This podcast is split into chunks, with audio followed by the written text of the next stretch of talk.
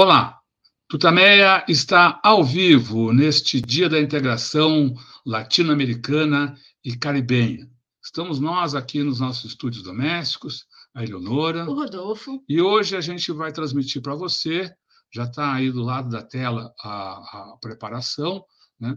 o, uma sessão de um, de um projeto chamado A Ser Futuro, Construir o Futuro. Né? Uh, é um projeto muito bacana que, integra, que é organizado por várias entidades, ONGs uh, do nosso da América do Sul, né? aqui do Brasil, Uruguai e, e outras entidades, e que hoje vai trazer como estreia desse projeto uh, um, um, discurso do Pepe Mujica, que todos conhecem, guerrilheiro, preso, torturado pela ditadura uh, uruguaia, e sa na, sa sai da prisão, da prisão chega à presidência da República e se transforma numa espécie de reserva moral da esquerda, né? Uhum. Um homem da vida simples, o um homem que uh, pensa o mundo com, com simplicidade, com irmandade, com fraternidade. Ó,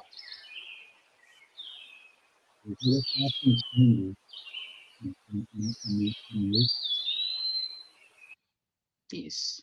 Eu vou deixar sem som. A, a, então, a transmissão, como, como, você pode perceber, já está aí uh, rolando, né? Uhum. Assim que tiver. Uh, aqui, só, Assim que, que tiver já gente falando, a gente passa para a transmissão.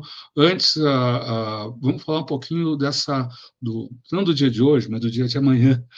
Né? É, amanhã são 50 anos do golpe né, que instaurou a ditadura militar na, no Uruguai, é, e é, o Pepe, Pepe Mujica tem é, refletido sobre isso. Né, hoje mesmo tem uma entrevista nele, ele diz que tem que superar isso, superar esse, esse período. É, o Pepe Mujica, como o Rodolfo falou, foi presidente do, do, Uruguai, ficou preso na ditadura militar. Tem um filme muito bom, né, Rodolfo, que, que mostra. Está na Netflix, tá na Netflix. É uma noite de 12 anos que mostra. É, o que foi né, o período de, de tortura, né, de prisão, é, de, total desrespeito aos direitos humanos em que o Uruguai viveu e que o Mujica foi foi vítima. Então é uma a gente recomenda muito esse filme é também um documentário sobre a, a vida do Mujica que é sempre um, um personagem muito ativo, ele está com 88 anos, esteve no Brasil aqui quando da eleição do Lula, né, teve na também uh, logo em seguida aqui no Brasil, quer dizer, muito ligado a, a, ao Brasil, é, e vê a importância dessa integração latino-americana nesse momento. Bom, e, e, Lula, quando, quando teve na, na, Argentina, quando teve no Uruguai, uhum. aqueles, foi a primeira viagem. Foi a primeira, na primeira viagem dele, Argentina Uruguai. No Uruguai, fez questão de visitar o, o Pepe Mujica e tiraram fotos naquele o tradicional Fusca uhum. do Pepe, vou mostrar aqui para vocês. Ah, uhum. é, tá lá o Lula todo pimpão lá atrás, né? Uhum. É, uhum. E, nesse encontro. Bom, mas a Eleonora citou essa entrevista em que o, o Pepe Morrica comenta os, a, o golpe e, uhum. e, o, que, o que os ensinamentos, o que se traz para hoje. Eu, eu vou trazer duas do, dois momentos dessa entrevista, vou ler aqui dois momentos dessa entrevista. Um logo no início, em que ele fala dos, dos prolegômenos. Como é que estava o Uruguai antes do golpe? Né? Uh, vou trazer aqui e tanto. Ih, será que eu não vou conseguir ler? Uhum. Hum, vou ver, espera um pouquinho aqui. O que é que eu não, ah, não aqui está muito. Ok. José Morrica. Meu pequeno país viveu uma interessante siesta. Éramos o país mais igualitário da América Latina. Nos chamavam de Suíça da América na década de 1940. Estávamos relativamente, relativamente bem no contexto da época, mas depois da Segunda Guerra Mundial, quando a Europa começou a se reconstruir e se fechou, houve uma mudança abrupta nos termos de troca e começamos a vender mais barato e comprar mais caro. Inevitavelmente, isso atingiu o Uruguai e a Argentina de tal forma que produziu um cataclisma que levou ao peronismo da Argentina e meu país viveu uma, uma mudança política fenomenal. Havia uma força política, o Partido Colorado, que governou por 90 anos consecutivos e que, de repente, perdeu tudo, o governo e os municípios locais. Esse terremoto político foi alimentado pelo que estava acontecendo na economia. Os governos se tornaram cada vez mais autocráticos e fechados, e nossa experiência, uh, um tanto social-democrata, que havia nos permitido a bonança econômica, foi sendo deixada de lado. As medidas de segurança e as mudanças bruscas começaram a aumentar, num processo que levou, deixou uma, uma lição. Uma sociedade que está relativamente bem e cai abruptamente sofre muito mais do que sociedade ah, ah, habituadas a, a estar submersas. Isso gerou uma série de mudanças no comportamento dos governos e nas respostas sociais. Até então, tínhamos três ou quatro centrais sindicais que foram se concentrando em uma única central. E naquela, na, naquela época, na América Latina, devido à Guerra Fria, os golpes de Estado eram frequentes em todos os lugares. Nossa juventude estava impregnada e convencida de que, com esse retrocesso, íamos em direção a um golpe de Estado. Não sabíamos quando aconteceu no dia 27 de junho uh, de 1973. Né? Uhum, uhum. Uh, bom, e seguimos então para uh, essa daí a última parte em que o, o, jornalista, o entrevistador, pergunta a, ao ao, Mujica sobre a situação atual, né, sobre a questão de se, se, se tudo foi superado, as matanças, o sofrimento, a dor que a, que a, que a ditadura provocou na, no povo uruguaio, uhum. né? como superar isso, se é que isso é possível. Uh, vou botar aqui o, o texto para ver se eventualmente alguém consegue no, no celular dá para dar para ler. Eu vou de novo puxar para cá. Uhum. Uh, então ele fala sobre. Uh, é uma entrevista RFI, né? Isso. Uhum. Uh, então, uh, ele, ele, ele fala assim: bom, e aí, o, o, o que que, o que, que como, como as pessoas estão vivendo hoje, né? E, e, lembrando que o, que o Uruguai ele aprovou uma lei que guarda alguma semelhança daquela anistia uh, para todo mundo, né? anistia para os torturadores, coisa, tal. Então, uh, ele uh, comenta, o Rica comenta sobre isso. Havia medo na sociedade. Por que aconteceu isso? Havia medo na sociedade por causa do que ela viveu durante a, a ditadura. Não é que a sociedade tenha esquecido, a sociedade não quis repetir. Teve muita gente que teve medo, e é lógico, humanamente você tem que entender. As pessoas olham para frente e, quer, e, querem enterrar uh, o passado amar, amargo. Uh, claro, sabemos que legalmente, internacionalmente, uh, existem crimes que nunca desaparecem. Mas essa é uma explicação legal, com muito fundamento moral. Mas não é o sentimento das sociedades. As sociedades, às vezes, nem querem lembrar a, a, a amargura que aconteceu. Ele fala ainda sobre a ditadura. É uma mancha naquele período, é uma mancha em nossa democracia.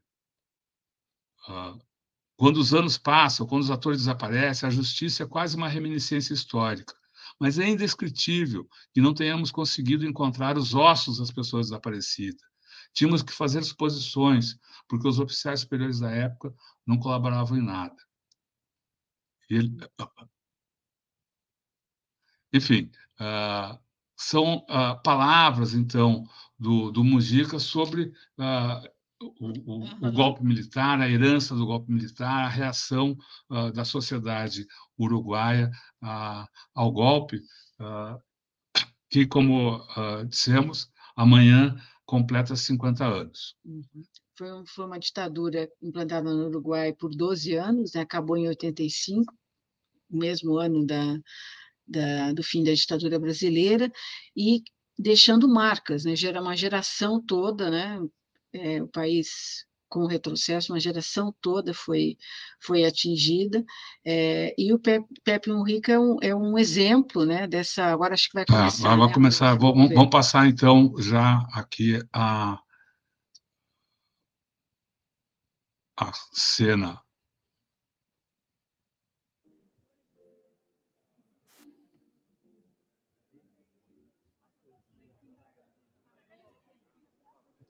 A gente aqui, deixar a gente aqui ainda. É, é, o pessoal está, tá, como você está vendo, tá ali se arrumando para iniciar o movimento. Lembra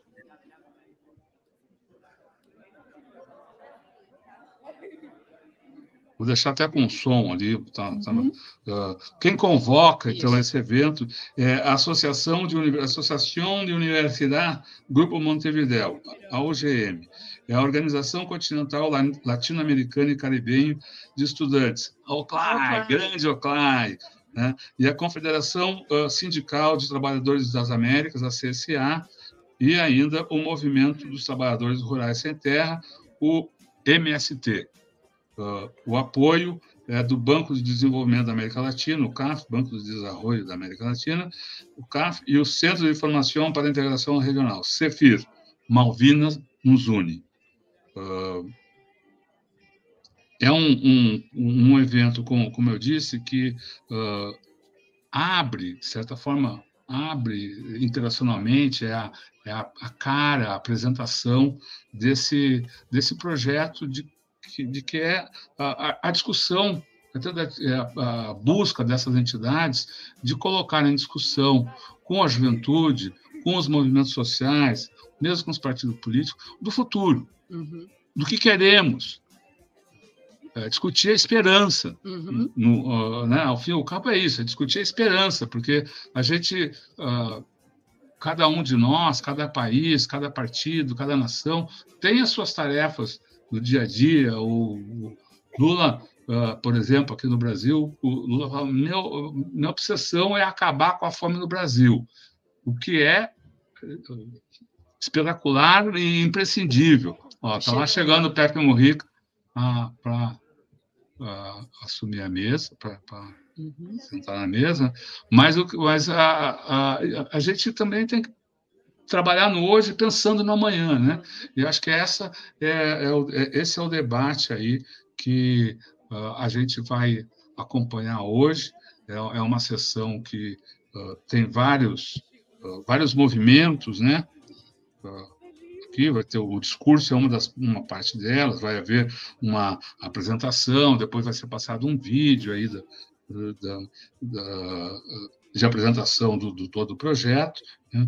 A, a, abertura é com a Sandra Goulart Almeida, presidente da Associação de Universidades do Grupo uh, Montevidéu, uh, Grupo Montevidéu. Uh, a gente escolheu há um, um, uma transmissão com, com tradução simultânea. Isso aí depois, vamos ver aqui nos comentários o que o pessoal vai, vai dizer. Mas, se for o caso, a gente põe o link na descrição do vídeo. Nós uh, uh, optamos por fazer a transmissão com o som original, porque essa coisa da tradução simultânea dá muito ruído no, no, no vídeo. Então, uh, é isso. O, o Pepe fala, costuma falar pausado, né? não, não é difícil de, de entender a, a fala dele, né? Então, esse, esse é o auditório da Universidade da República do Uruguai. E, e a expectativa é que uh, essa transmissão alcance mais de um milhão de jovens de todas as latitudes da América Latina e do Caribe. Está começando. Está começando. Vamos tirar o som aqui. Jovens do movimento estudantil, jovens do movimento sindical y Juventudes Campesinas. Acá voy a, saludar a las organizaciones que nos convocan a este espacio, a la Asociación de Universidades Grupo Montevideo y su presidenta Sandra Gular Almeida, la Organización Continental Latinoamericana y Caribeña de Estudiantes, OCLAI, con su secretaria ejecutiva Amanda Harumi, El movimiento Sin Terra de Brasil, que saludamos especialmente al compañero eh, João Pedro Stedelli, quien no pudo estar acá lamentablemente, y también la Confederación Sindical de Trabajadores y Trabajadoras de las Américas, con nuestro secretario eh, general, Rafael Freire. Agradecemos también la Universidad de la República y su rector, Rodrigo Arín, por nos recibir acá. Lo, Banco de Desarrollo de América Latina, CAFE, con su presencia acá también muy importante. Centro de Formación para la Integración Regional, CEFIR, especialmente todos los jóvenes de Latinoamérica que están presentes con nosotros de forma virtual. Tenemos amigos en Argentina, Colombia, Ecuador, México, Panamá, Perú, Costa Rica, Honduras, Venezuela, Nicaragua, Guatemala, El Salvador, República Dominicana, Chile,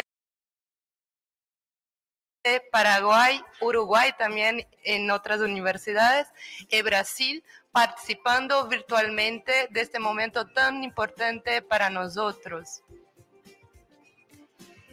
Invitamos, eh, esta actividad también tiene parceros importantes de comunicación en vinculación eh, con YouTube, la TV Ciudad, y la CSA, la Red AT, Telesur, Red de Radios Rurales de Argentina, el Foro Argentino de Radio Comunitaria, Tutamea y la TVT de Brasil. Muchas gracias por compartir este momento con nosotros. Para empezarmos, invito a escuchar al rector de la Universidad de la República, Rodrigo Arín. Gracias. Buenas tardes. Permítame empezar agradeciendo a los organizadores y al Pepe, por supuesto, al expresidente de la República Oriental del Uruguay, para ser un poco más protocolar de lo que le gusta a Pepe Mujica. Eh, Quiero señalar, eh, en primer lugar, que para nosotros es un honor que este Paraninfo de la Universidad de la República, que tiene la vocación de ser el ágora de la República, sea también un espacio de encuentro latinoamericano. Y un espacio de encuentro latinoamericano conjugado en clave de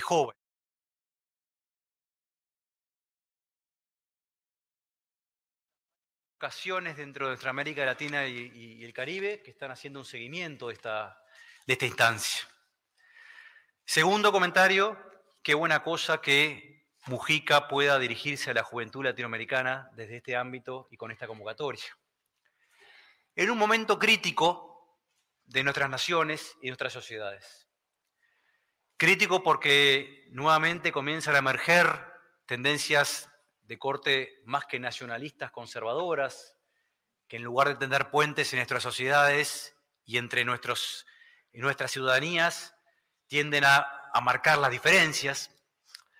Un momento crítico porque en realidad muchos de los procesos de integración regional que nacieron en distintos momentos de la historia están con problemas de agenda, de constitución de una agenda hacia el futuro, y vaya si es la juventud, en todo caso, las juventudes en plural, las que deben buscar caminos para encontrarse y construir proyectos colectivos que nos acerquen a esa eh, vieja visión que está en el origen de nuestros procesos de independencia, que veían a América Latina como un espacio de encuentro y no como un espacio de visiones. Y un momento crítico, y termino con esto, porque desde la vida universitaria también quiero decir que estamos perdiendo no uno, sino varios trenes. El mundo en general en esta era post-pandemia, ha apostado la ciencia y la tecnología. Y en buena medida los paquetes para promover el crecimiento económico y el desarrollo más en general en Estados Unidos y en Europa tienen la inversión en ciencia, en tecnología y en movilidad un elemento central. En América Latina tenemos espacio de movilidad. La UGM, está Sandra acá como nuestra presidenta, es un espacio que se constituyó con mecanismos defensivos en los 90, muchas veces defendiendo un concepto de universidad pública entendida como un bien común, como un bien público que teníamos que defender y constituir, pero también que ha desarrollado canales de movilidad y de encuentro entre universidades y entre las comunidades de jóvenes que integran estas universidades. Pero lo hemos hecho sin políticas públicas claras al respecto. sin políticas públicas que sostengan con fondos austeros procesos de larga data. A mí me gusta citar un ejemplo que me, es particularmente choqueante al respecto. Hace poco estuve con la rectora de la Universidad de Granada, una universidad de un tamaño parecido a la Universidad de la República. En la Universidad de Granada, aproximadamente 2.000 estudiantes salen de la Universidad de Granada hacia el mundo, en particular la Unión Europea, y otros 2.000 entran a la Universidad de Granada todos los años. Esta Universidad de la República, con sus pocos esfuerzos, algunos centenares estudiantes logran hacer alguna movilidad al respecto. ¿sí? En Buena una universidad pública española hoy mueve más estudiantes a escala regional que todas las universidades públicas de la región. Eso es no constituir políticas que tiendan a construir y solidificar un proyecto que trascienda, que desde el reconocimiento de las particularidades locales sean capaces de construir un proyecto político de largo aliento. Son eh, en los jóvenes y nuestra capacidad que, que se encuentren en distintos ambientes donde vamos a poder construir una mayor integración y un mayor encuentro. Que también requerimos las universidades, tener programas conjuntos, estables, darle estabilidad a proyectos de largo plazo, ¿sí? que nos permitan insertarnos en redes globales de calidad, pero a partir de agendas de investigación endógenas que vayan al encuentro de los problemas que tienen nuestras sociedades. Y esos desafíos requieren de una mirada política de mediano a largo plazo y sobre todo, eh, sobre todo las cosas de las juventudes. Así que muchas gracias, es un gusto estar eh, en esta mesa y que hayan elegido este ámbito, este Paraninfo de la Universidad de la República para esta conversación y este coloquio.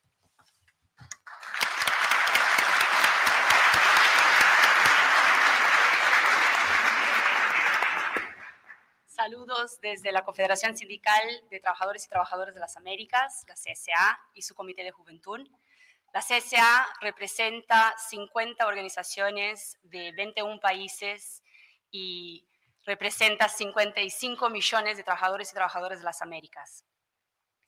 Nosotros defendemos una acción sociopolítica con sindicatos cada vez más fuertes, más representativos, inclusivos, democráticos, con reflejo, como reflejo de la diversidad de la clase trabajadora actual. Disputamos un, programa de desarrollo sustentable, inclusivo, con justicia social y ambiental, que garantice trabajo decente y ponga en el centro de la política la sostenibilidad de la vida, y la soberanía de los pueblos. La población joven de nuestra región de 15 a 35 años presenta altas tasas de desempleo o empleos en informalidad, empleos precarizados. Esa realidad es compartida en cada una de nuestras naciones. La destrucción del empleo con derechos es la destrucción del tejido social. Un sistema laboral dañado también implica desestructuración, mayor inseguridad, pérdida del horizonte democrático para nuestras sociedades. Es una situación mucho más grave cuando pensamos las diferencias que existen, en las desigualdades que existen en nuestros países, sean por género, sean por raza, por etnia, por situación migratoria, entre otros. Las grandes transformaciones en el mundo del trabajo, sumado a la revolución tecnológica, generan retos importantes para nuestras organizaciones. En una época marcadamente antisindical y antidemocrática, con la tendencia del crecimiento de la extrema derecha y el desmantelamiento de los derechos conquistados, tenemos que estar vigilantes la ofensiva de esa ideología que nos vende ese paquete diciendo que no somos más trabajadores y trabajadoras, que somos emprendedores, que somos colaboradores. Este discurso individualista, ese discurso que manipula, es dirigido a nuestra juventud.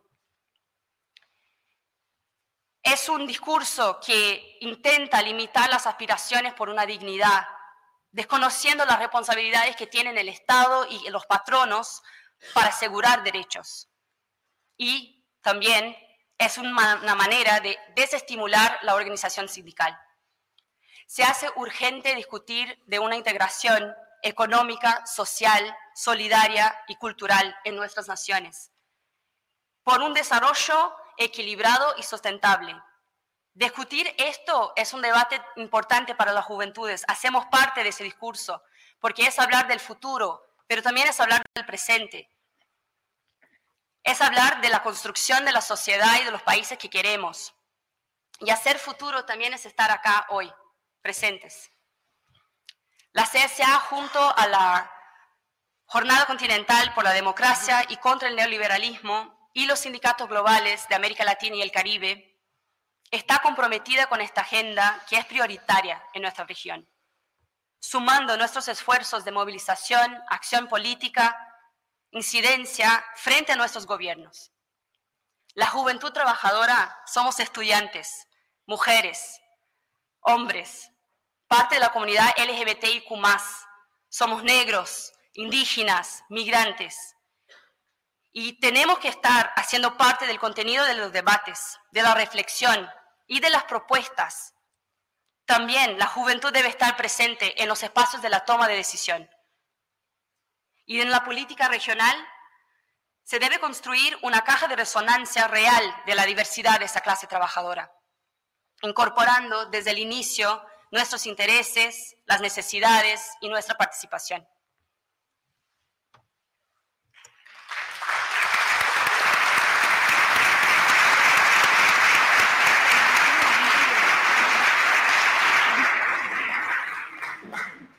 Gracias, Naira.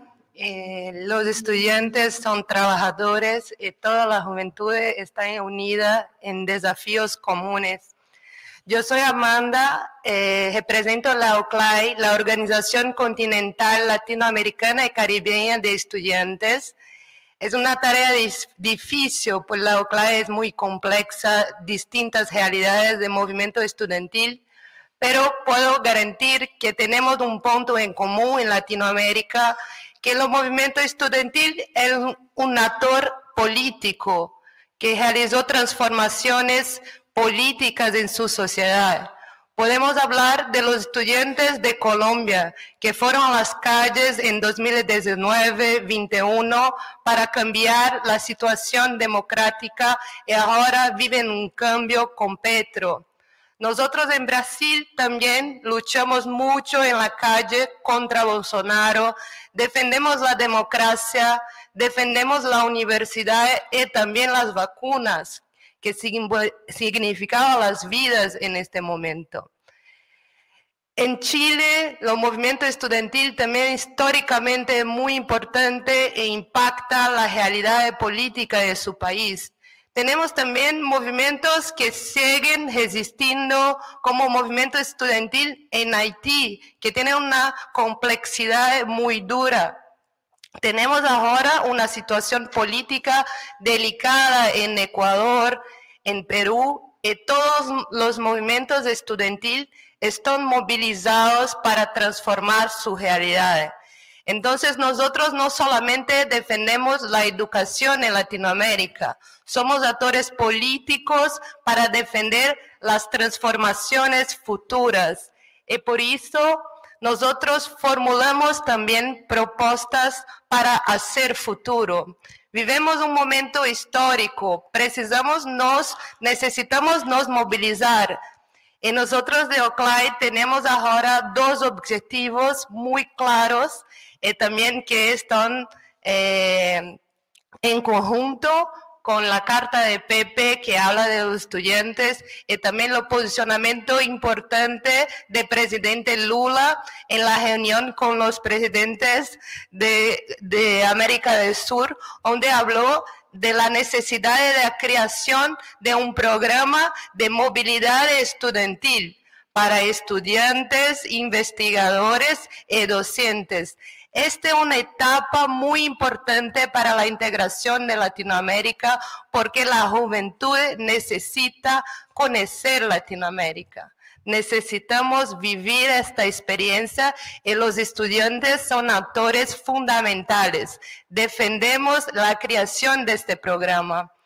Defendemos también algo muy ambicioso, pero necesario, que es la creación de la Universidad de la Integración Amazónica, una universidad temática de defensa eh, a la biotecnología, las riquezas amazónicas, pero una universidad también internacional que pueda contemplar los países amazónicos en un proyecto común. Esto es muy importante para defendemos nuestras riquezas. Estamos todos juntos en estos desafíos. Pepe, quiero te agradecer por ser un líder histórico y por traer a nosotros esta fuerza de cambiar la realidad. Quiero agradecer a todos los trabajadores de Latinoamérica, quiero agradecer a los profesores, docentes, rectores que resistieron en los momentos más duros de nuestra realidad. Y hoy tengo conmigo también una carta de invitación de los estudiantes de Brasil que invita a un Pepe a participar de un congreso de más de 12 mil estudiantes, un congreso muy importante para pensarmos en nuestro futuro, en nuestras transformaciones. Gracias a todo, tengo certeza que vivemos un momento histórico y venceremos.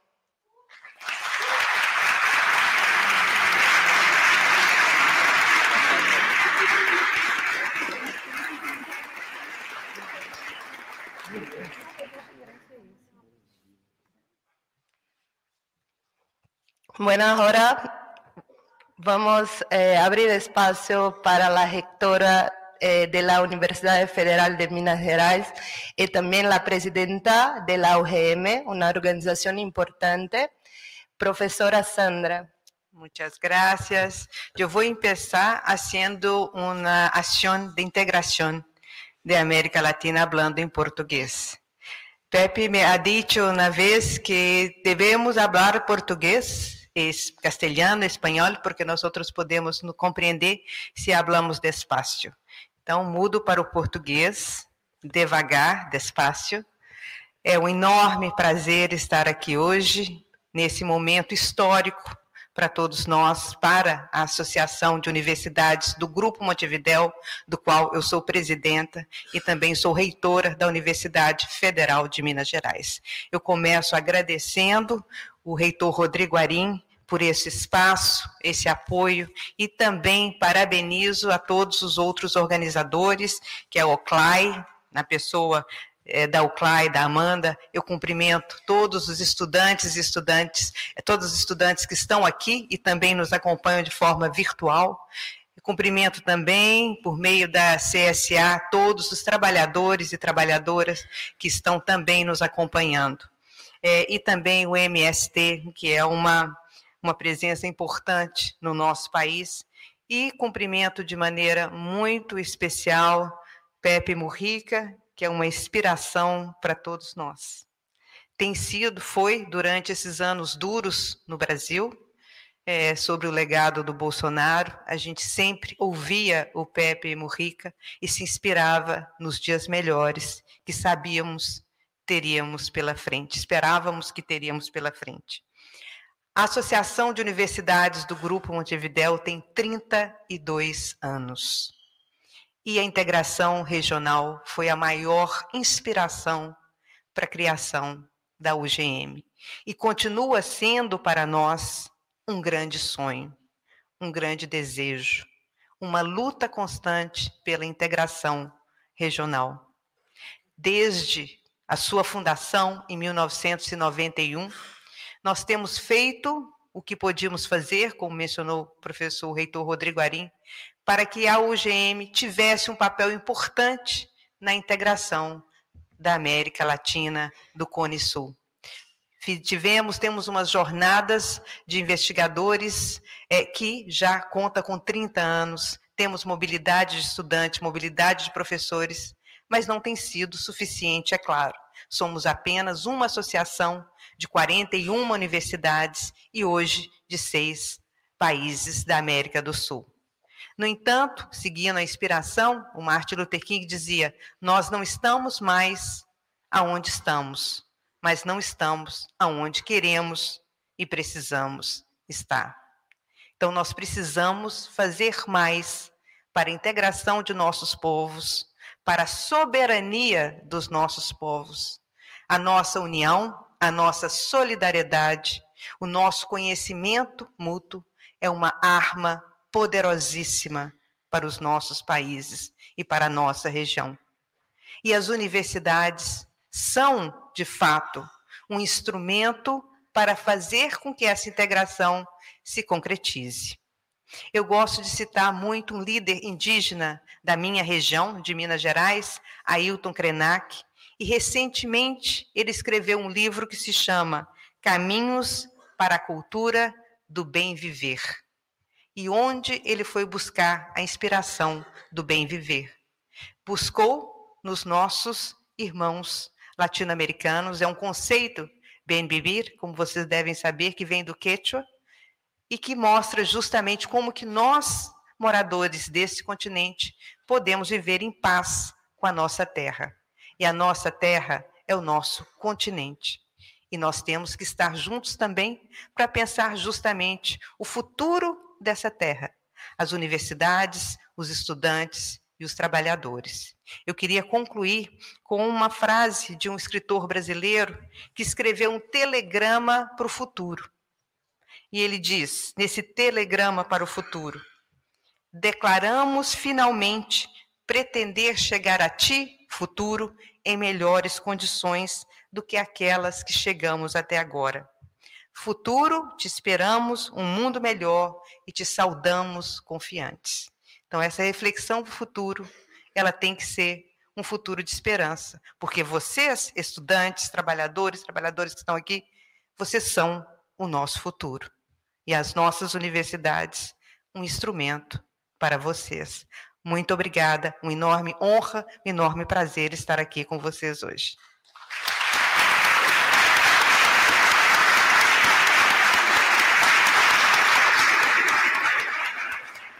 Gracias, Sandra.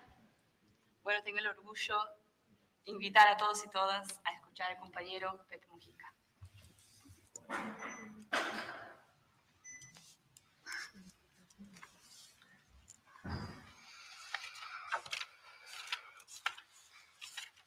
Vamos a sacar esa botella y el vaso.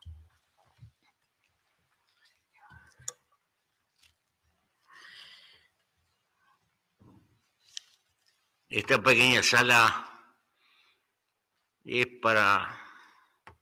es una especie de templo laico de nuestra historia, muy simbólica por las cosas que han pasado que hemos vivido. Eh, yo quería empezar, muchachos de esta América, jóvenes, recordando que hace poco vivimos en pandemia, que somos apenas 6-7% de la población del mundo. Pero nuestra América puso el 30% de los muertos por COVID.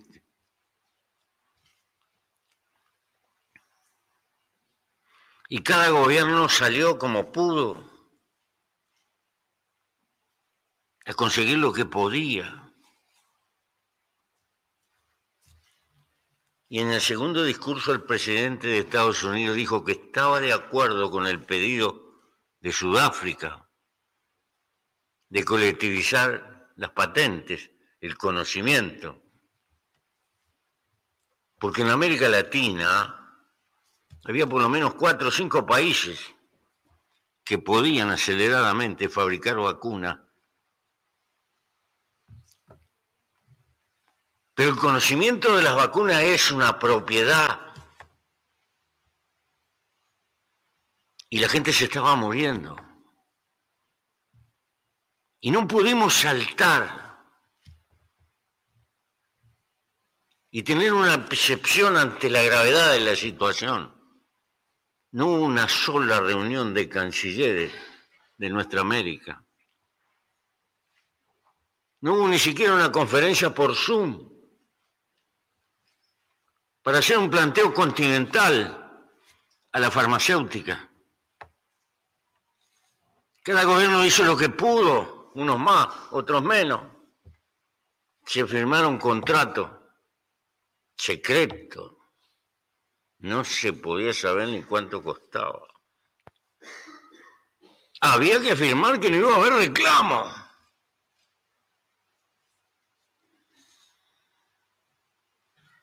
Y no nos pudimos juntar para defendernos. Esto habla de la crisis de cultura colaborativa que tenemos en este continente.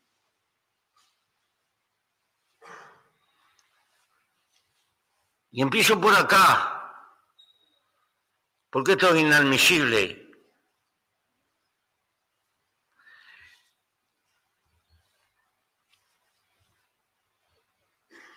Y es un ejemplo. Por eso,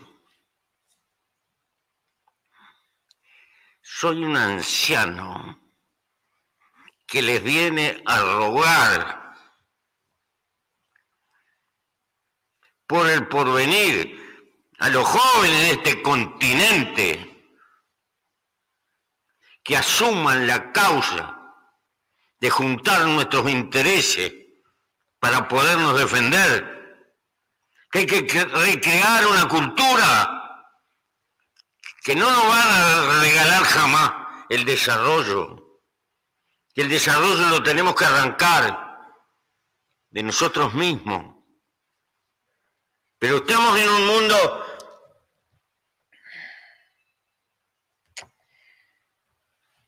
ya no somos un conjunto de tribus peleando por un territorio somos 8 mil millones. La humanidad se ha transformado en un fenómeno geológico, en un brutal fenómeno geológico que incide en la armonía de la naturaleza de la tierra que nos rodea. Tenemos que darnos cuenta, los muchachos tienen que darse cuenta que el tiempo que les toca vivir en la hermosa aventura de la vida. Tienen por un lado una promesa formidable. Un boteja anda con una universidad en el bolsillo si la puede consultar, y eso jamás la, tuvieron los, los humanos que nos han precedido. Pero paralelamente, esta época que les toca vivir está llena de incertidumbre, porque el cambio climático está acá. No es que va a venir, ya está y no tiene frontera. Porque los virus no tienen frontera. Porque el capital financiero no tiene frontera. Porque los millones que quieren emigrar y emigran por el mundo no tienen frontera, buscan esperanza.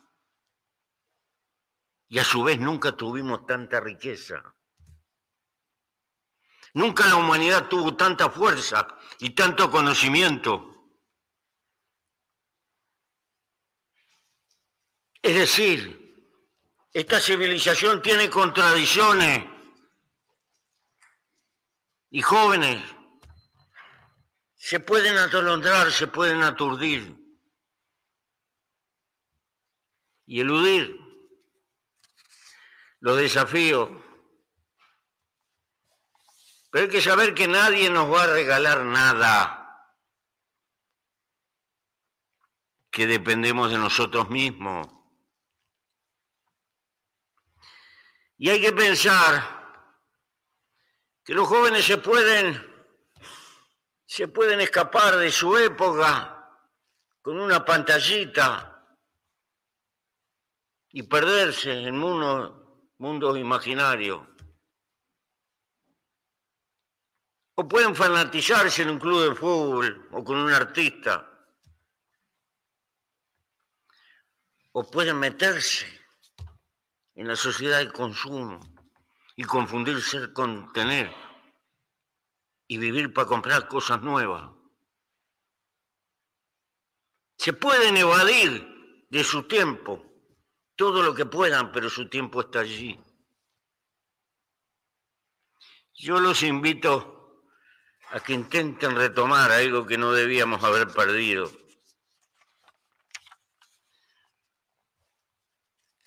El sentido gregario. Ese sentido gregario de esta especie a la que pertenecemos, que le permitió a los hombres y a las mujeres primitivas poblar la tierra, no se sabe ni con qué cosa. Cuando estuve en Nueva Zelanda y vi la inmensidad del Océano Pacífico, me pregunté cómo hicieron para llegar acá los humanos con los medios que tenían. Eh, hicieron porque andaban en equipo.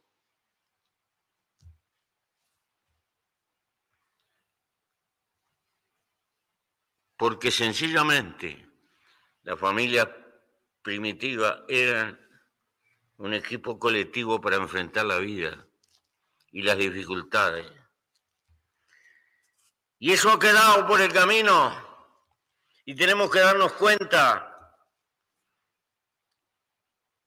que los otros somos nosotros y que nosotros somos los otros. Y que hay que enfrentar un porvenir para intentar mejorarlo y darle respuesta a un conjunto de problemas que tienen respuesta teórica, pero teórica si los sapiens no luchan, puede quedar en pura teoría. Hace treinta y pico de años que los, los hombres de ciencia en Kioto nos dijeron. Los fenómenos adversos van a ser cada vez más frecuentes y más intensos. Y se van a ir agravando y nos dijeron cuáles eran las causas. Y no falló la ciencia, falló la política que no recogió el mensaje de la ciencia para transformarlo en decisiones, porque no podía enfrentar los intereses que hay que enfrentar. La gran pregunta es esta.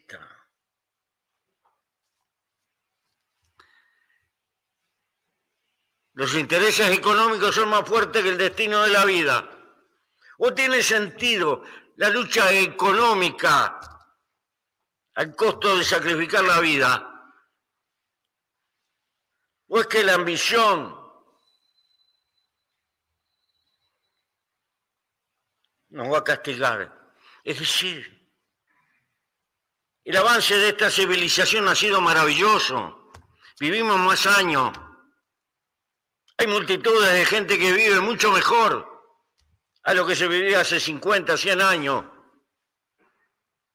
Hay mucho progreso, muchas posibilidades. Pero como contrapartida ha habido una concentración del poder y la riqueza que duele. Es más fuerte, más importante la tasa de crecimiento del capital que la tasa de crecimiento de la economía. Y se establece la paradoja que en plena crisis de la pandemia, la cúspide de acumulación de la sociedad aumentó. Hay más mil millonarios en este mundo a pesar de la pandemia. Y ya sabemos lo que pasó. Entonces, jóvenes,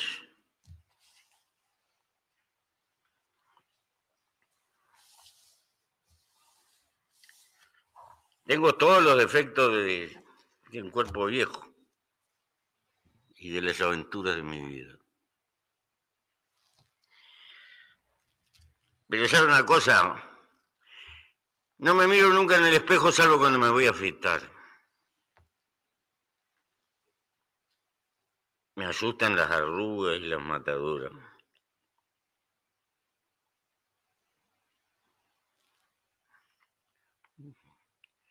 Pero me siento feliz porque el viejo no traicionó el gurí que tenía dentro. Algún día serán viejos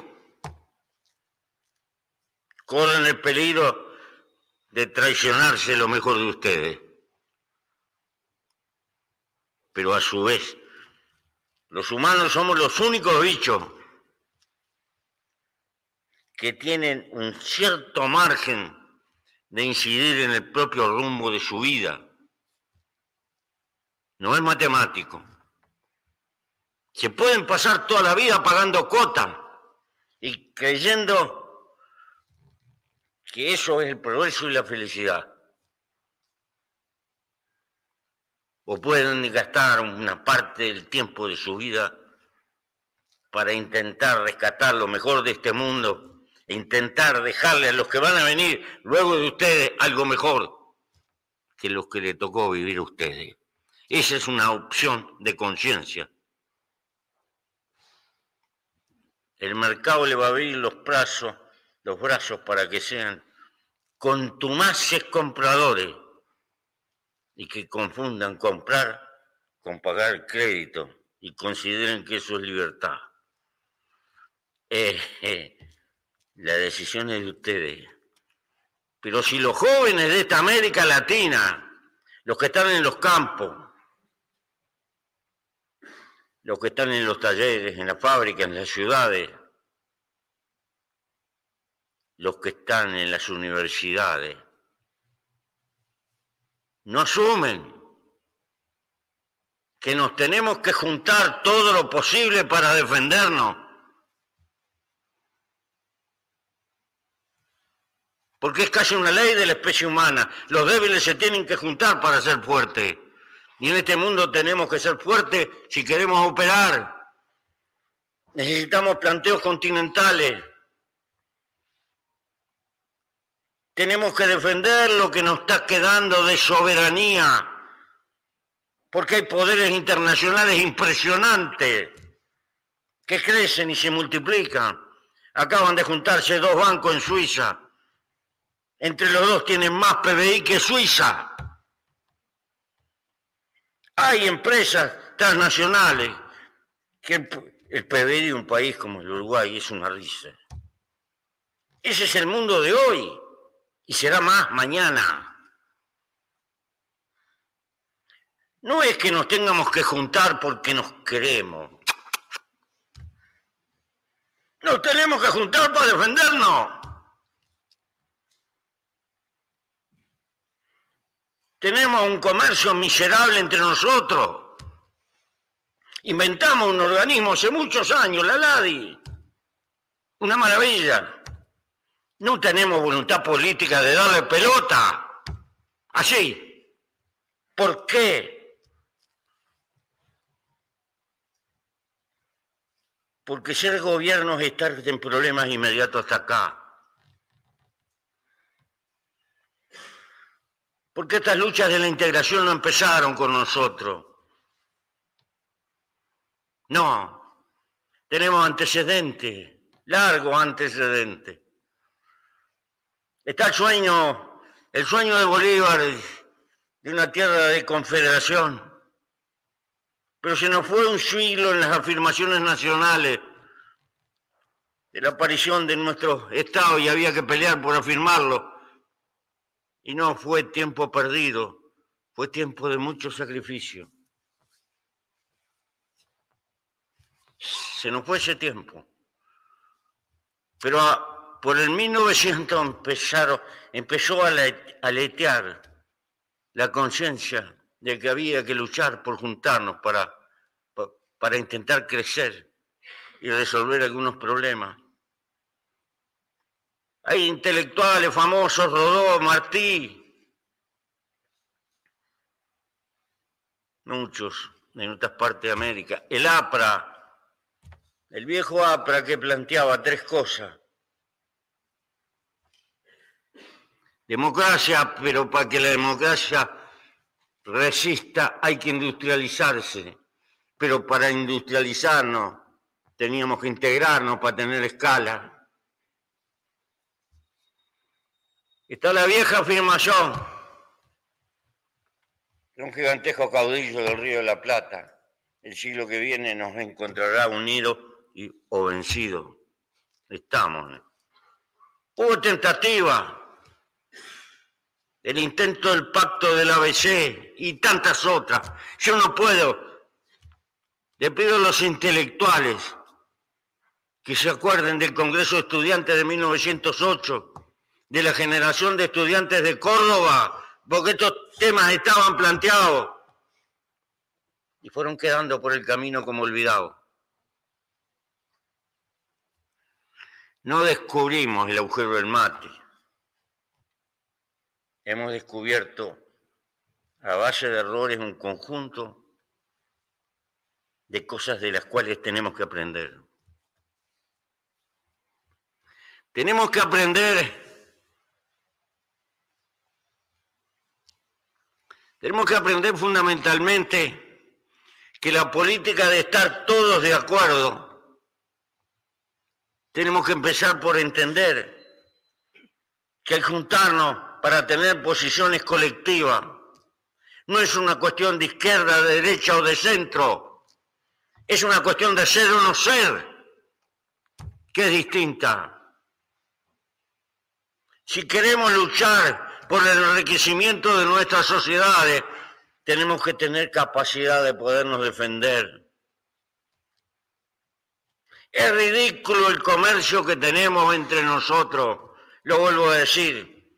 Inventamos la LADI para tenerla ahí como, como descargando nuestra conciencia. Cada país tiene una aduana con una Biblia. Son todas las Biblias son distintas. No nos podemos poner de acuerdo de tener una Biblia común, de exigencia. No aprendimos a negociar con nuestras monedas, con nuestras perchentas monedas, pero es lo que tenemos, viejo. Y tener los bancos centrales que hagan el arbitraje para facilitar el comercio. Lo mínimo. No,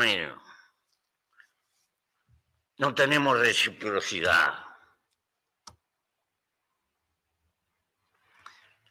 Le vendemos más, por ejemplo, nosotros los uruguayos, a la ciudad de San Pablo, que lo que le vendemos a cualquier país europeo. Con esta diferencia, le vendemos valor agregado y a Europa le vas a vender valor agregado de acá. O a China. Bueno, eh, entonces, y estoy hablando, pero si hablamos en el plano universitario, en las profesiones calificadas, me dicen que hay un alto gerente de la clínica Mayo que es uruguayo, un médico que se fue acá. Toma, pavo. Pero si fuera a trabajar en la Argentina no puede trabajar. Y al revés tampoco nos pillamos los callos entre nosotros, pero se nos van calificados para Europa y los abren la puerta, y para Estados Unidos también, la tranquera. Ah, los inmigrantes no calificados, eso no. Eso que se la banque como pueda, pero los calificados. Estamos haciendo el papel de la pagota. Porque esto no cuesta plata, esto necesita decisión política.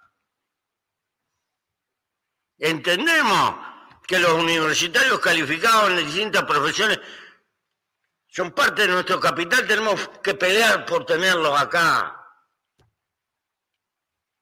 En América tenemos desafíos. El cerro Potosí era alto y bajó. De tanta plata que le escarbaron, le quedó Bolivia el agujero.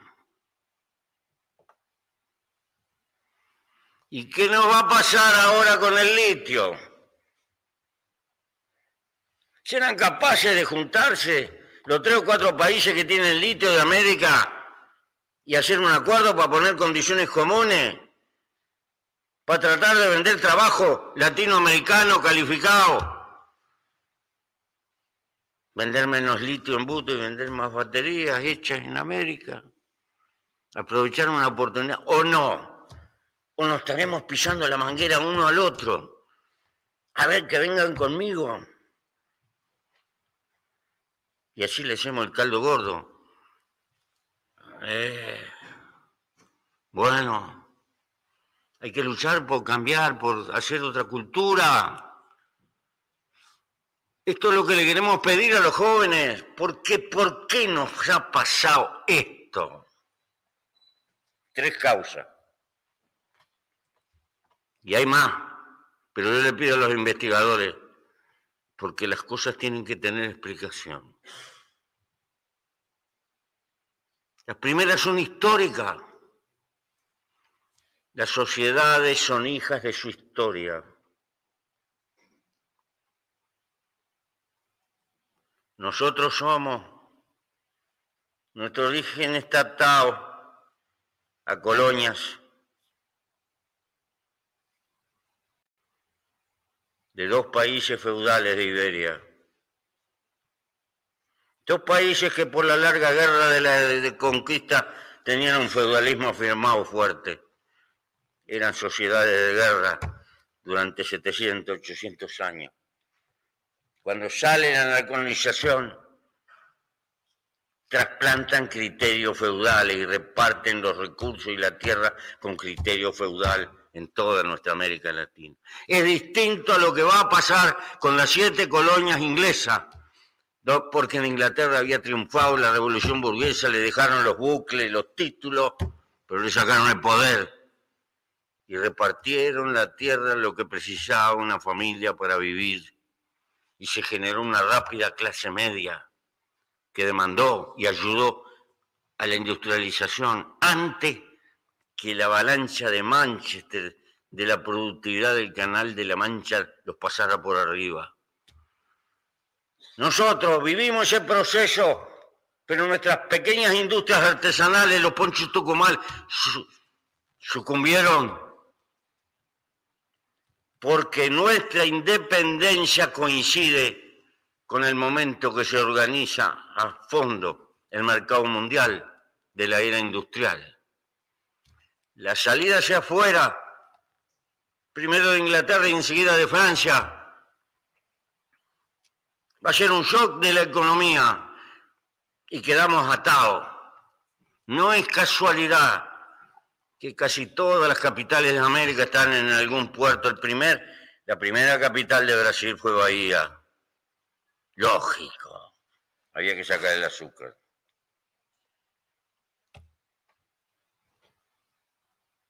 Y si ustedes miran el mapa de Europa, las capitales están al medio, salvo Londres. Nada de estas cosas son casuales.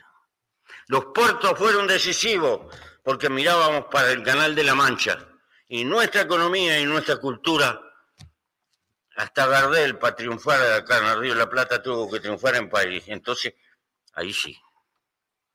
Bueno, esto es el capítulo de la dependencia que llega hasta hoy. Porque ha cambiado mucho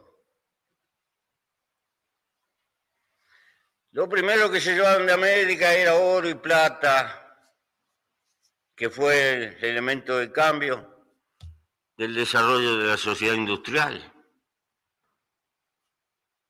Después empezó el azúcar, el café. De acá, del Río de la Plata, el cuero. Y después el charque para comida de los esclavos que producían azúcar y se le arrancaban a África. Y después la carne en conserva. Oh. Para la mochila de los soldados de los ejércitos coloniales.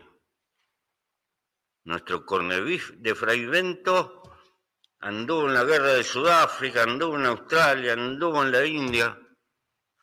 Por las leyes del mercado contribuimos sin quererlo al colonialismo inglés. Esa es nuestra historia.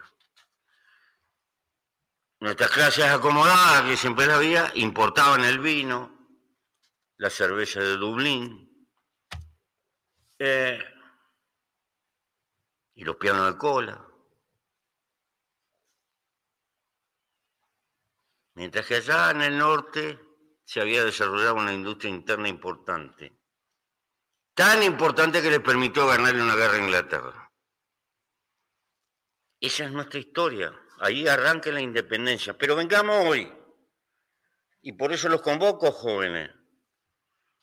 Y le pido a los hombres de academia que hagan un estudio a fondo de cuánto valor perdemos en el comercio. Santamente, sin prepo y sin nada. ¿Cuánto valor se va que no lo rescatamos y que no, no viene a ser el círculo creador de nuestra economía, la ganancia que se reinvierte, el excedente que se reinvierte. ¿Por qué? Porque el que produce soya tiene que arreglar con Cargill, que es una empresa transnacional que se va a llevar la ganancia para allá. Va a tener que usar flete para exportar sus soya que no son de acá. Ahí le masca otro pedazo que va para allá. Después le van a pagar a través de una cadena bancaria que es de allá, que también le va a cobrar. Y todos van pellizcando. Pero no contribuyen a la economía de América, van a contribuir a la economía de allá. Estos fenómenos se dan por todas partes. Eh,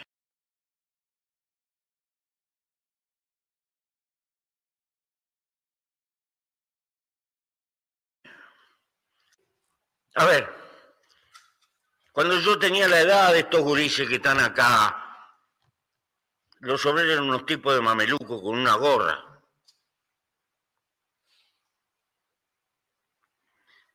Eventualmente los obreros, dentro de 30 años, son gente que está saliendo de la universidad. Porque la naturaleza del trabajo está cambiando y está exigiendo un tipo de capacitación. Entonces tenemos que darnos cuenta que va a haber una humanidad que queda al costado de la civilización, que es lo no calificado. Pero calificar a nuestras poblaciones exige que nos podamos desarrollar para tener los medios. Yo sé que la enseñanza no es solo plata, pero sin plata no se hace.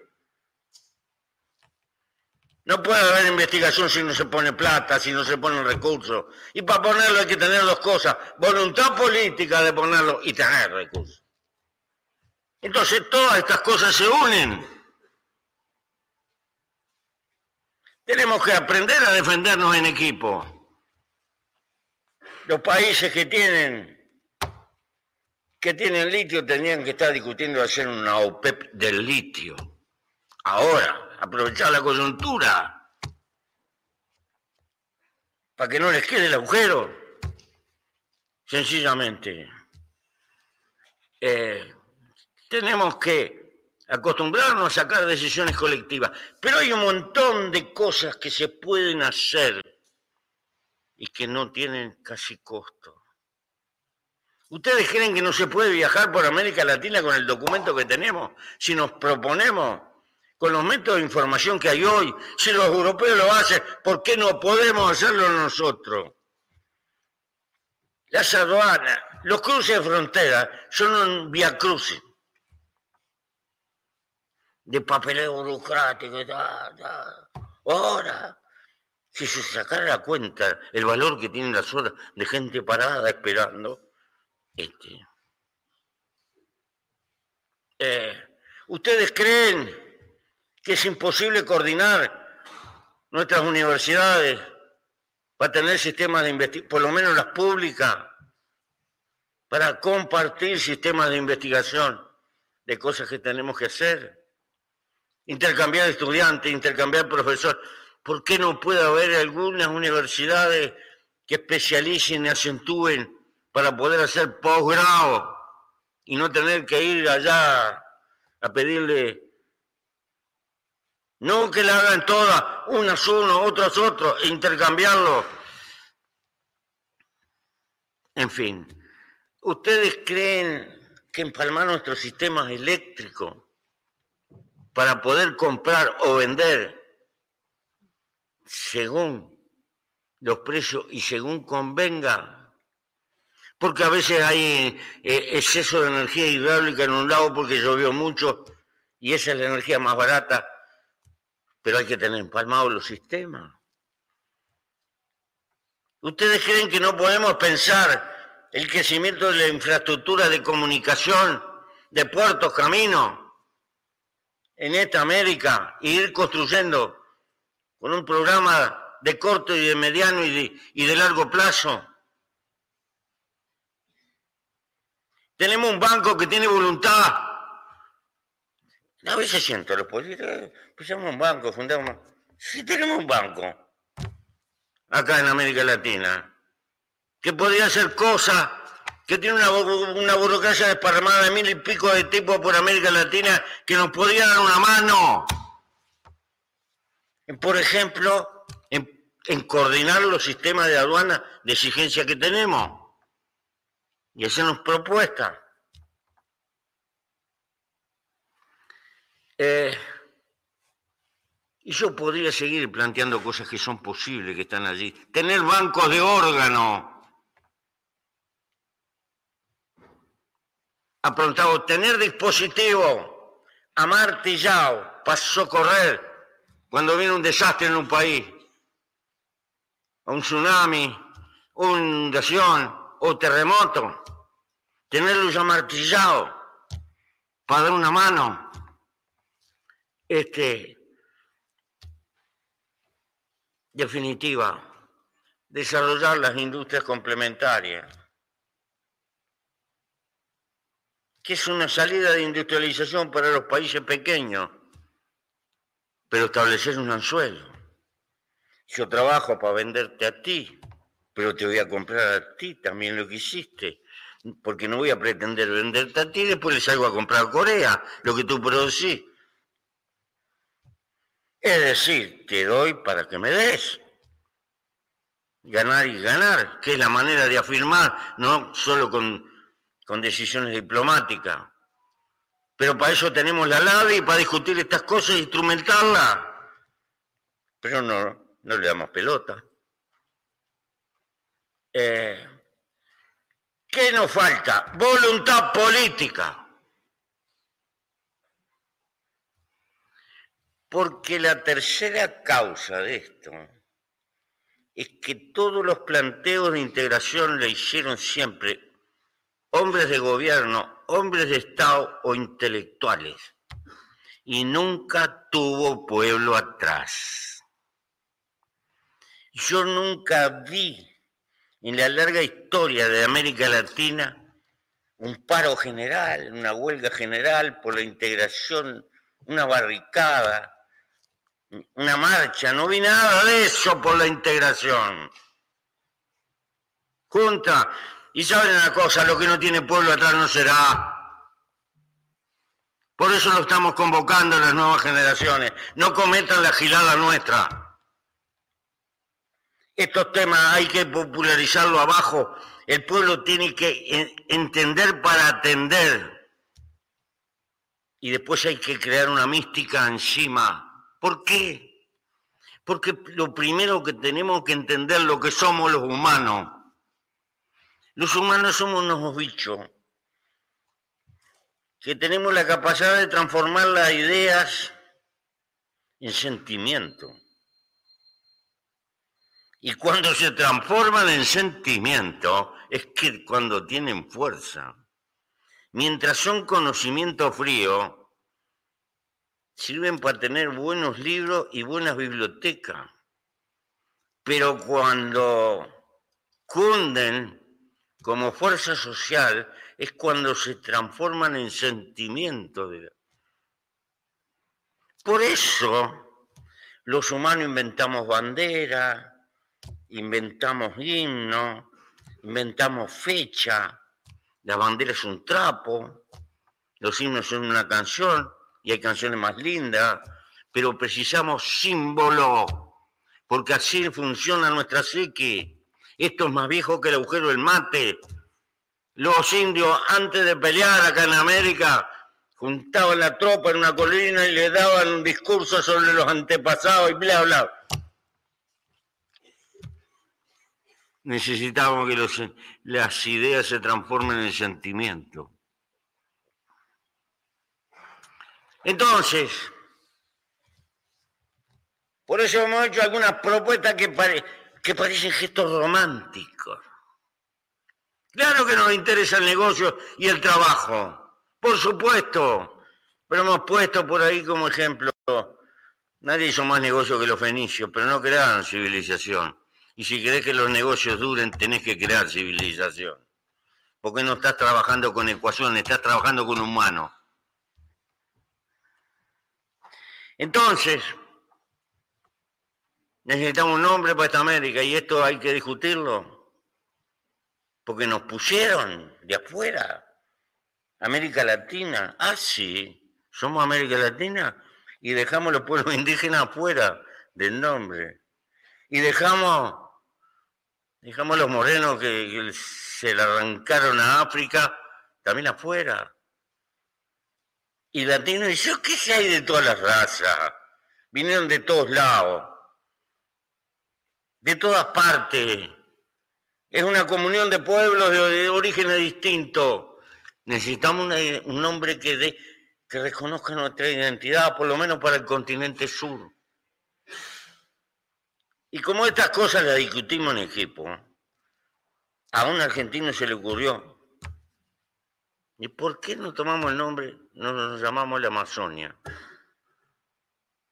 Y empezamos a dar vuelta. Es un nombre maravilloso.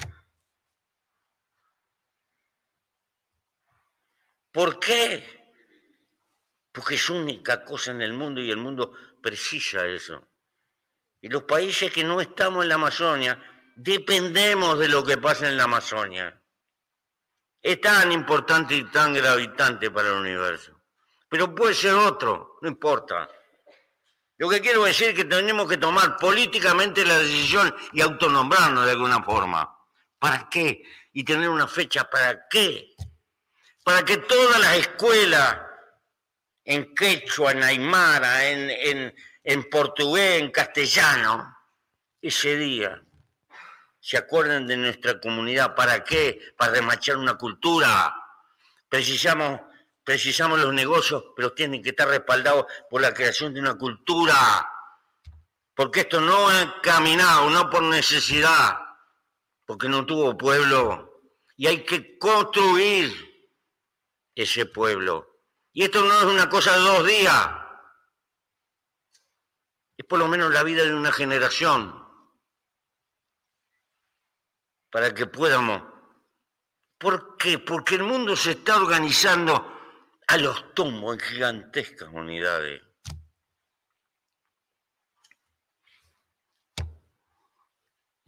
Leyendo un sociólogo de China, un chino, dice, hay más diferencias históricas entre Cantón, Shanghái, Pekín y otras ciudades que las diferencias que hay entre los países europeos. Sin embargo, estamos acostumbrados a vivir juntos. Y todos combinan la unidad con la diversidad. Claro, tienen 5.000 años, han pasado por todo. Eh, pero fíjense en lo que pasó con Europa. No hay continente que haya tenido más guerra que el europeo en los últimos 300 años. No hay. Eh, no quiero decir una barbaridad que ha descubierto la historia de la economía contemporánea, eh, porque no, tengo tiempo y no me entenderían. Este, las guerras le hicieron progresar. Eh, sin embargo, el susto que tenían era tan grande el desafío americano y la Unión Soviética del otro lado, que dijeron, no, acá somos bolitas y no nos juntamos. Y ahí están construyendo su unidad. Estados Unidos es un, un monstruo continental. Pero tiene ya su tierra prometida, tiene Canadá al costado y México abajo. En el horizonte está la India. Me quedé asustado la cantidad de aviones que compró hoy que sentí que me, este, no debe haber en toda América Latina esa cantidad de aviones. Este, y China, ¿para qué voy a hablar? Y verán lo que pasa con los países de la Liga Árabe, a los tumbos. Entonces, la gran pregunta, ¿qué vamos a hacer? No se trata de juntarnos, de perder soberanía. No, no. Se trata, se trata que si vamos a una conferencia internacional, primero, hablar entre nosotros, a ver si podemos acordar y tener una posición continental. Se trata que cuando hay un propuesto, un funcionario de América Latina, no nos pisemos la manguera entre nosotros y lo podamos elegir para meterlo en la burocracia internacional de los organismos. Se trata que si alguno puede colar en el G20 que lleve la posición de todo, porque el, G, el G7, el G20 toman decisiones y nosotros ni ahí estamos. Y, y no es que ellos sean malos, ellos deciden desde la perspectiva histórica en la que están y nosotros tenemos que asumir desde la perspectiva que nos toca vivir a nosotros. No tenemos que inventar más organismos. Tenemos que hacer funcionar los que tenemos. Pero eso requiere voluntad política. Y lo que da seguridad de la voluntad política es que haya pueblo que entienda y exija. Porque yo sé lo que Ahora se vieron ahí con Lula en Río, ¿no? Y quedaron que se van a ver dentro de seis meses, los cancilleres. Oh, ustedes saben cómo funciona el Estado. Viene el canciller y dice una cosa. Sí, señor, sí, señor. ¿Saben lo que son las burocracias del Estado? Bueno. Nosotros pedimos rogamos a los presidentes que agarren un mandadero de confianza de ellos y que se encargue de pinchar. Si queremos orquestar un acuerdo eléctrico con, con los vecinos, que vayan a ver los tipos que saben más del Estado, que están en la cuestión eléctrica, y que vaya el otro y que se vea con los iguales del otro lado, y que hagan propuestas y que caminen. Y cuando están las cosas maduras, que vengan. Ahora, si empezamos, que empiece la Cancillería. La Cancillería tiene que ver el otro, el otro tiene que ver oh, no pasa nada. ¿Por qué? Porque los gobiernos tienen una agenda de urgencia que están atosigados. Eh, lo tercero,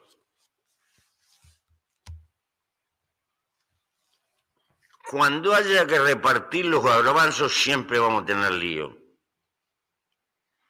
Pero previamente hay que pelear por tener garbanzo.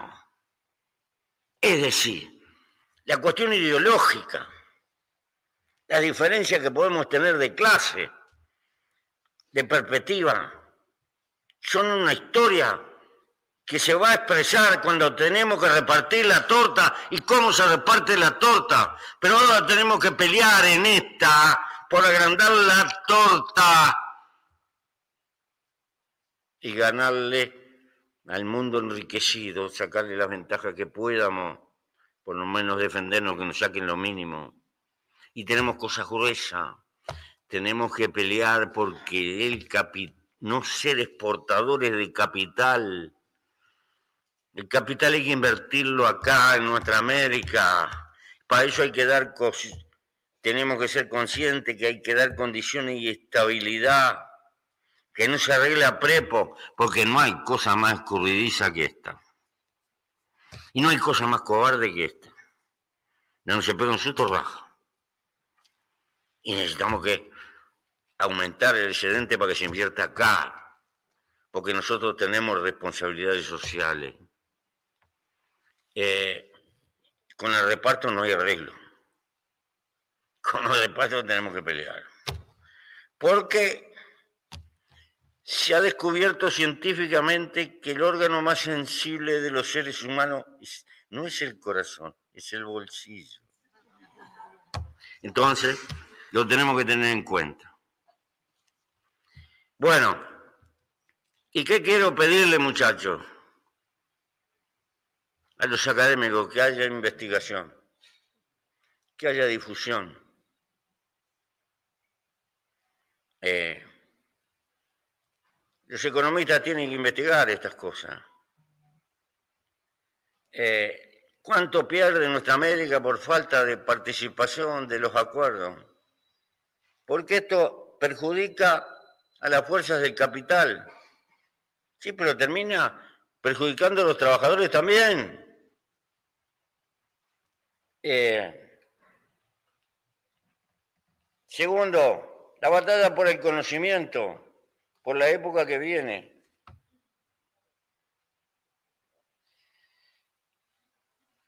Tercero, la deuda social que tenemos.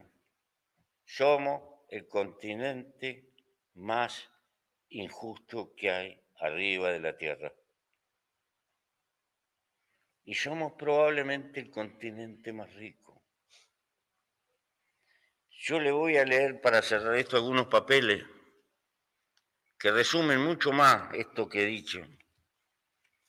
Primero, algunos pedacitos de la carta que le mandamos a Lula, que yo firmé, pero es una carta que hicimos con algunos compañeros veteranos militantes de varios países de América Latina.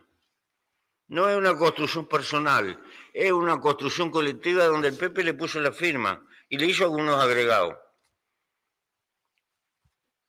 Pero como corresponde, es colectivo.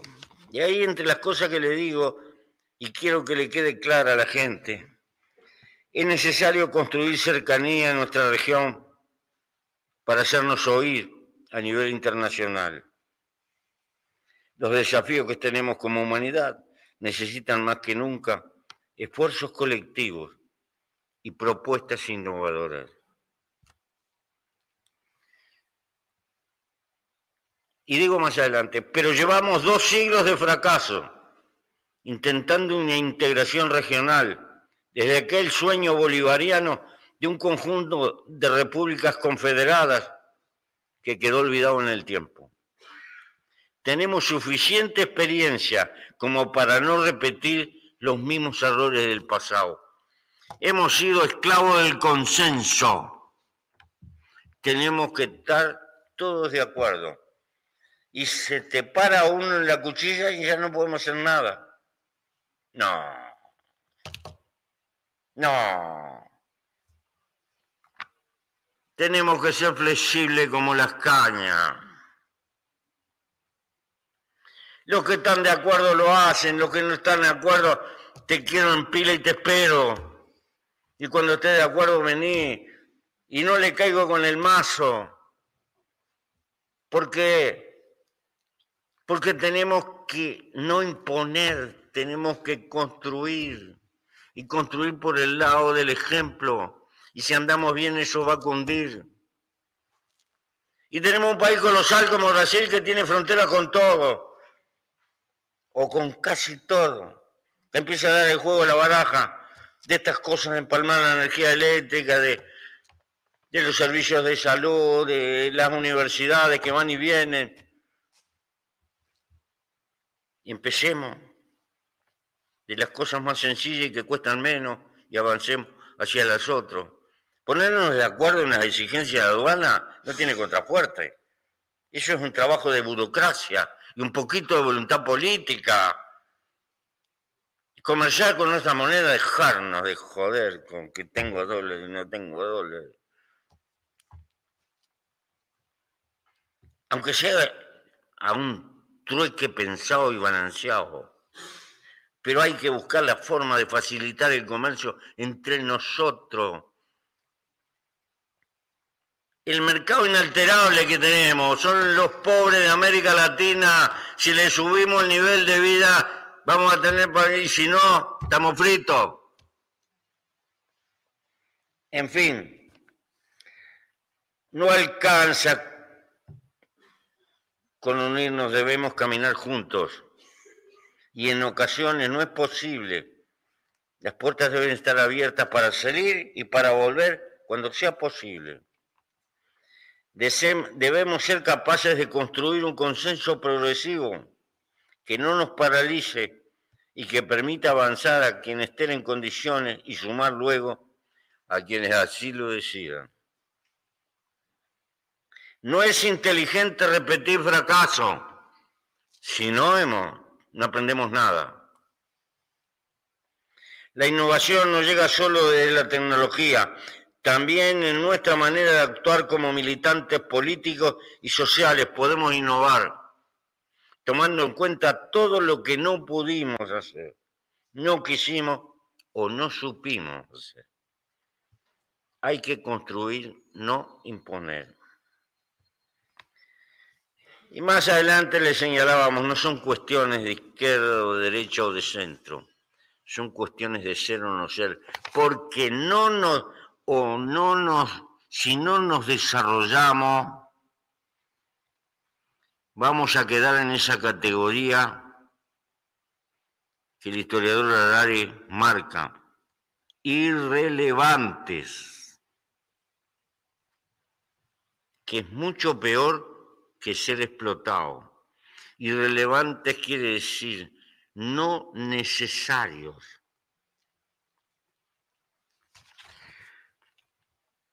La integración regional es una meta. El camino pasa por la proliferación de proyectos de cooperación entre dos o más, países en la región.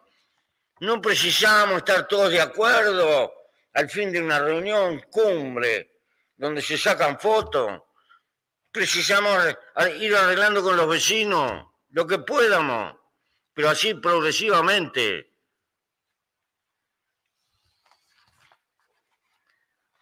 Eh, y ahí le hablaba de la respuesta regional a los problemas más serios y juntar la, la cosas que ya hemos dicho. Eh, yo quiero señalar también, esta carta encierra más o menos lo que hemos estado diciendo pero para fundamentar el nombre, pero entendiendo que esta es una decisión que tendrá que tomar América, si vale la pena tener un nombre propio, yo creo que sí. Por algo que voy a decir en un papel al final, el relato de nuestra historia.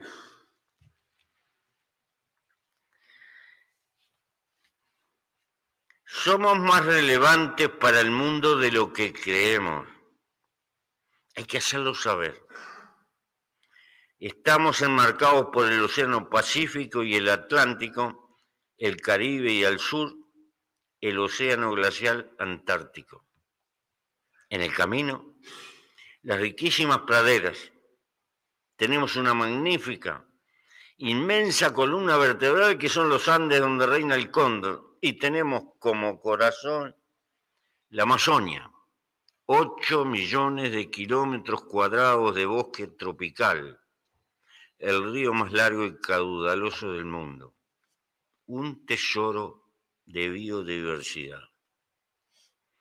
El Amazonas es la vida de nuestro continente, lo que nos hace vitales para el mundo. Aún el punto geográfico que está más alejado de la selva vive bajo la influencia del Amazonas porque todo el planeta vive bajo la influencia del Amazonas y lo necesita. Tenemos que despertar el imaginario dormido. No tenemos mucha población, ni un enorme comercio internacional, ni mayorías en asambleas internacionales.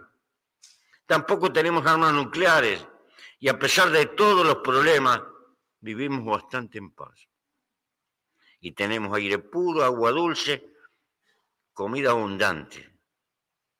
Este pequeño planeta gira en el espacio con cerca de 8 mil millones de habitantes, desiertos, terremotos, volcanes, sequía e inundación, hambre y guerra, millones de seres enfrascados en el delirio del consumo y la competencia feroz. Somos el continente que lleva el sustento de la vida para los pasajeros de la nave Tierra tenemos una riqueza que la humanidad no puede ignorar. Queremos cuidarla, compartirla, conocerla mejor y hacerla conocer y prosperar. América del Sur es un nombre geográfico, pero nos deberíamos de llamar Amazonia. De norte a sur, en toda Sudamérica, en montañas y valles, somos amazónicos. Queremos ser guardianes del aire puro, del agua dulce, de la comida abundante para todos, de la paz y la cooperación entre todos. Y se propone la fecha de la Amazonia como una fecha para todos para conmemorarla en todas las escuelas de América Latina. Esto no pretende ser una decisión, es una cana al viento para que se discuta. Pueden inventar otro mejor, no importa, pero algo que nos identifique. Queremos un nombre donde encajen los pueblos indígenas, donde encajen los morenos arrancados de África, donde encajen las multitudes de inmigrantes que nos dieron apellidos, que vinieron. Sí, muchos son latinos por origen, pero hay celta, hay asiático, hay de Medio Oriente, hay de todas partes. Por eso somos un emporio de mestizaje y queremos afirmarlo con una singularidad. Eh, finalmente,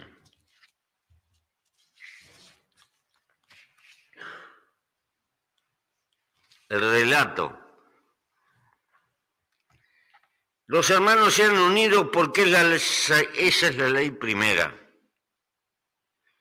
Tengan unión verdadera en cualquier tiempo que sea porque si entre ellos se pelean, los devoran los de afuera.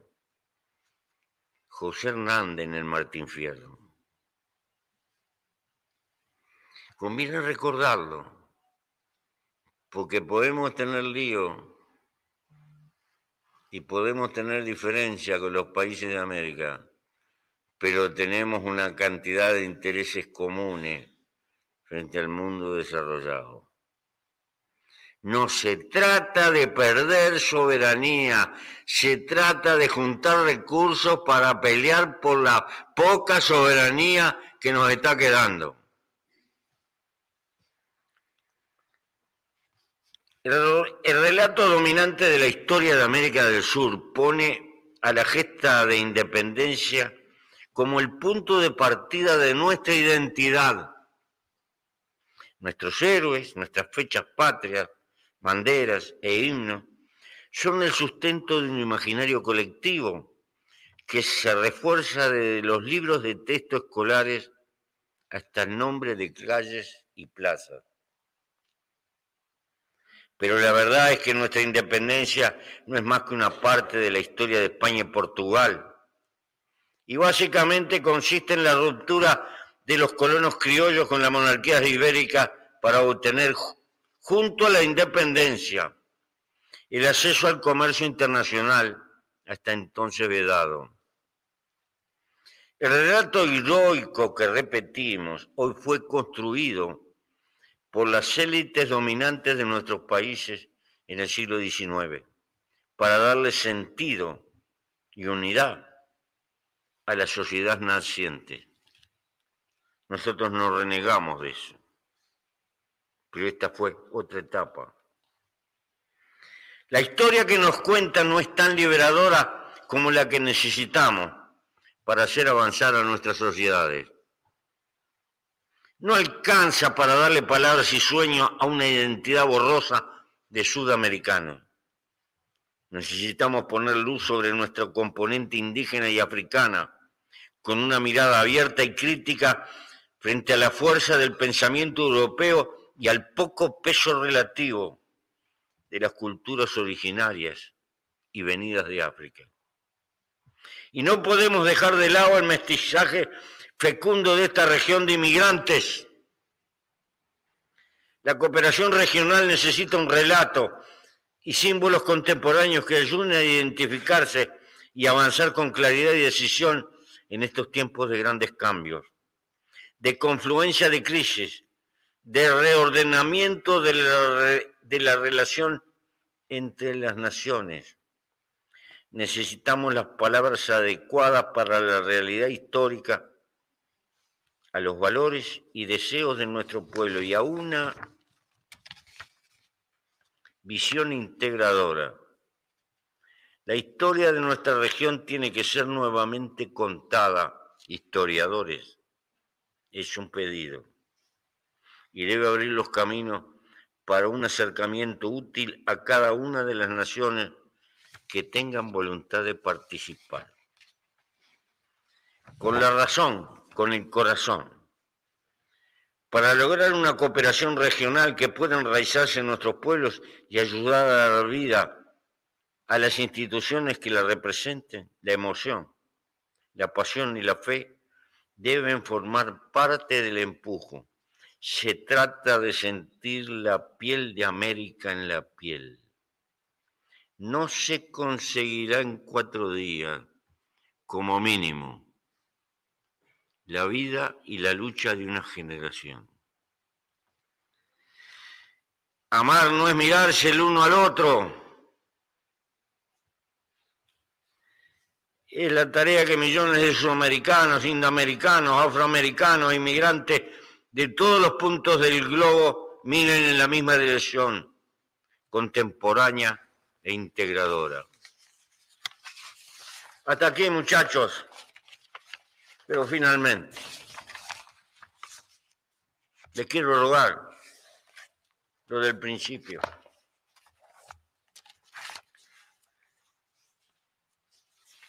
Vamos quedando algunos viejos como testimonio. Pero esta es una lucha de largo plazo para intentar que nuestra América entre en la fase de país desarrollado con los, recursos que eso significa. La integración es para defendernos y para agrandar nuestro mercado, pero para tener medios para poder multiplicar el conocimiento, para suturar las deudas sociales. Vuelvo a repetirlo. Y es una tarea que necesita pueblo. Hay que bajar estas discusiones al pueblo. Por lo tanto, en lo posible hay que organizar en las organizaciones sociales demandantes, gente que milite por las cuestiones de integración, en los sindicatos, en, los partidos políticos, de todos los pelos, de todos los credos.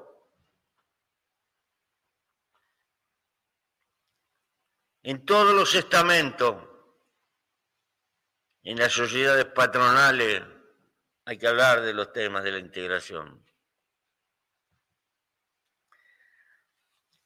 Porque hemos estado dramáticamente separados unidos por la historia, por el dolor y por las deudas,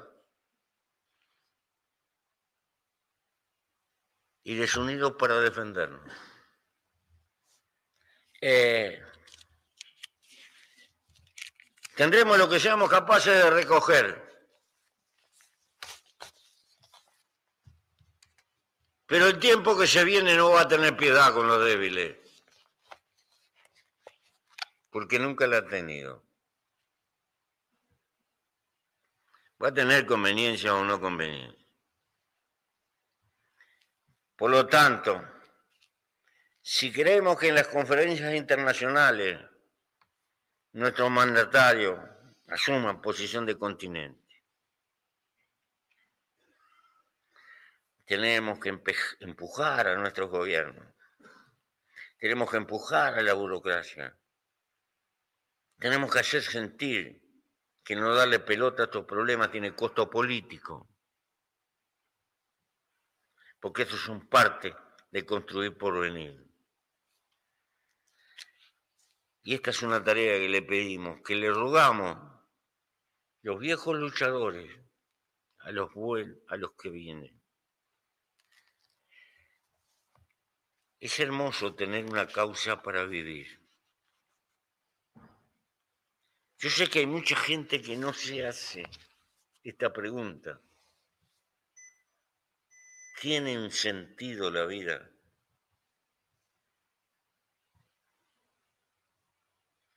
Probable que los otros animales que nos acompañan en la fiesta de la vida de haber nacido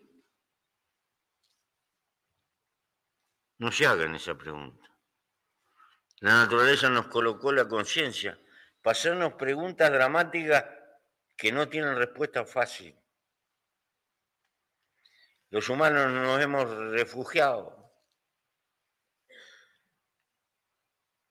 Como queremos mucho la vida, pero sabemos que inevitablemente nos vamos a morir. Hemos inventado de todo, más allá. Los monumentos más grandiosos, dice la humanidad, era para tratar de evadir a la muerte. La vida del más allá, religiones, pa. Le tengo admiración a la criatura humana, porque es una necesidad interior. No soy creyente, pero tengo un terrible respeto a la gente que cree en lo que crea. Porque creo que se expresa el gigantesco amor a la vida que se nos va. Algo de esa vida que puede quedar flotando si gastamos un poco del tiempo del milagro de nuestra existencia en causas superiores como esta. Luchar desesperadamente para tener sociedades desarrolladas que sean, que nos permitan soñar que nuestros hijos, que nuestros descendientes van a ser mejores que nosotros y van a tener más esperanza que nosotros aunque más no sea para bien morir. Gracias.